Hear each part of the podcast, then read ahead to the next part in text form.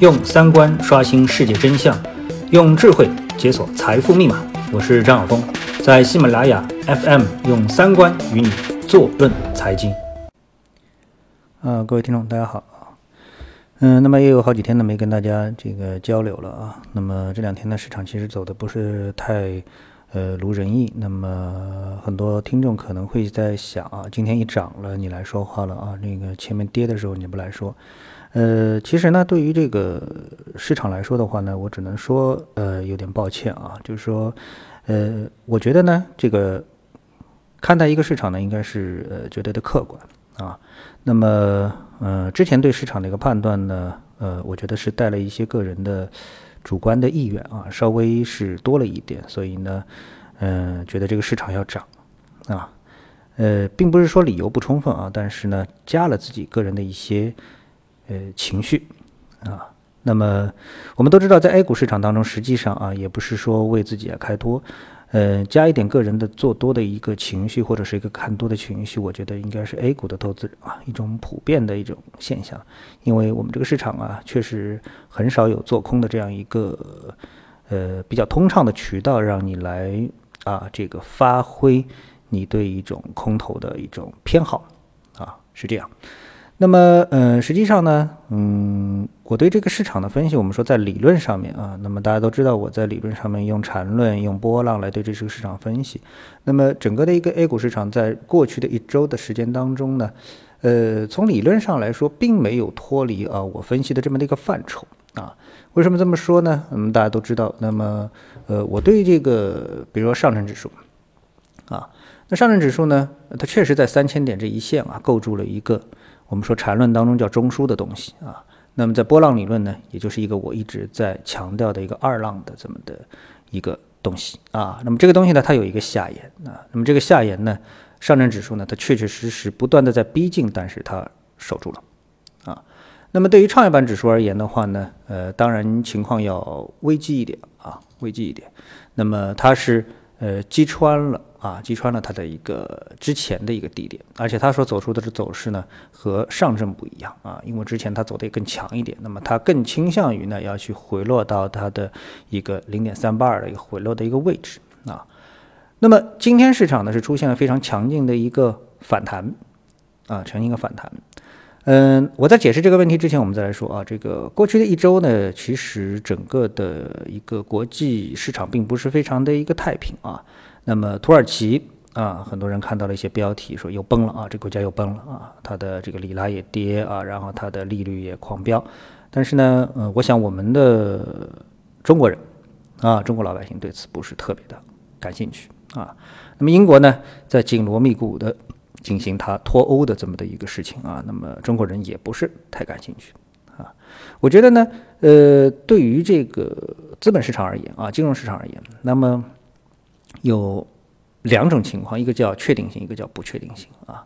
那么大部分情况下，他们大家呢是不太喜欢不确定性啊，因为不确定性带来一种心中的焦虑，一种不安。那么这时候一般大家会去避险啊，避险。呃，所谓的君子不立危墙之下啊。那么这时候呢，那么市场会选择一种你不愿意看到的下跌啊这种方式。那么对大部分的普通投资人而言，就是一个伤害啊。那么确定性，那么所谓的确定性呢？呃，在过去的一周当中啊，实际上很多事情都确定了啊。那么包括啊，特别是科创板确定了，这个确定啊，就是不断的有公司被上报啊。呃，实际上跟过去的审核，我觉得也没什么太大区别啊。大家还是要报啊，上报。那么报了之后呢，那么等待一轮一轮的审啊。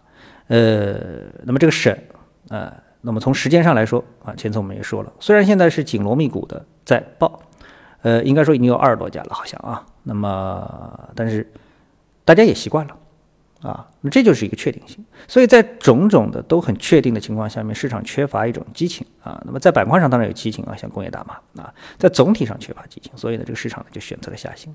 但是到了呃今天为什么会出现一个暴涨呢？那么可能有人注意到了，今天啊有一个指数呢，它是创了新高的啊。那么这个指数呢，呃是沪深三零零的股指期货。啊，它创了一个新高。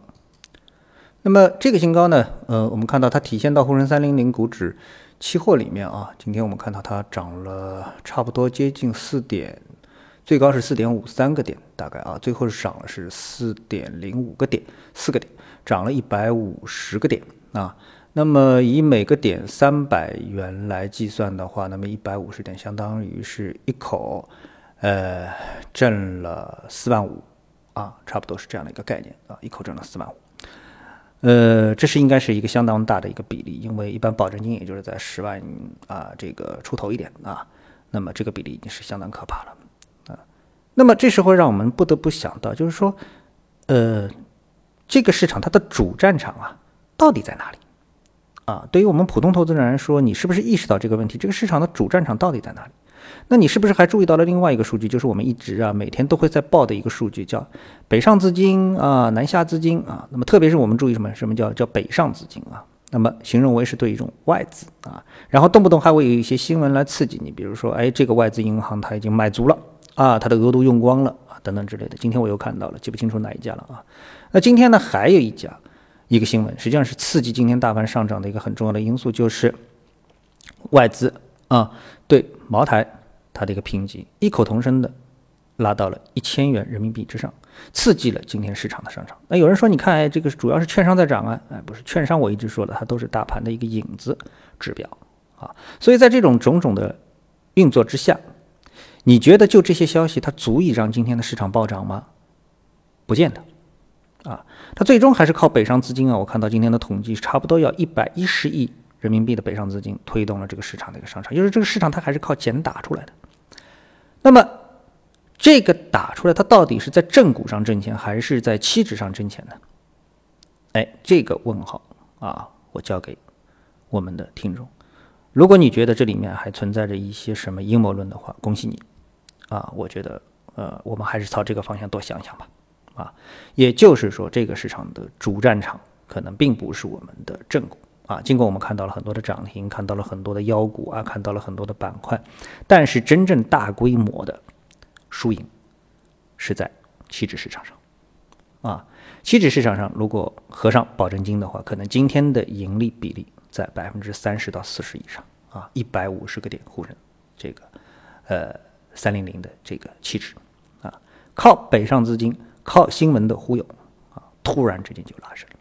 这个拉升其实是对我也是一个啊，可以说是一个结尾啊。那么我之前在我的公众号上也说了啊，这个上涨，嗯，它不会缺席，但有可能迟到啊。正印证了今天市场的一个行情，就是整个的市场它做多的情绪是在的，唱空不做空的大有人在啊。所以呢，今天市场就体现了充分体现了这种情绪。但是我觉得它背后还有那么一层原因，就是资金。做多，在操控这个市场，啊，我觉得这种操控是脱离监管的一种操控，啊，直接通过期指市场获取啊一种暴利，啊，获取一种暴利，而这个我觉得对于普通投资人而言，可能一很难参与，很难觉察，啊，很难评论，啊，无可奈何，啊，只能在自己的一个范围内。就是个股的范围内去获取自己的资金，但是对这一点要引起重视。就是当你知道这个市场为什么上涨的时候，多一个理由的时候，那你的心中的那种忐忑啊，那种不安，可能就会大大的减少啊，更多的能够理解这个市场运作的它的内在的一些机制啊。好的，今天呢就跟大家交流一下这样的一个观点，谢谢各位啊，我们下次的时间再见。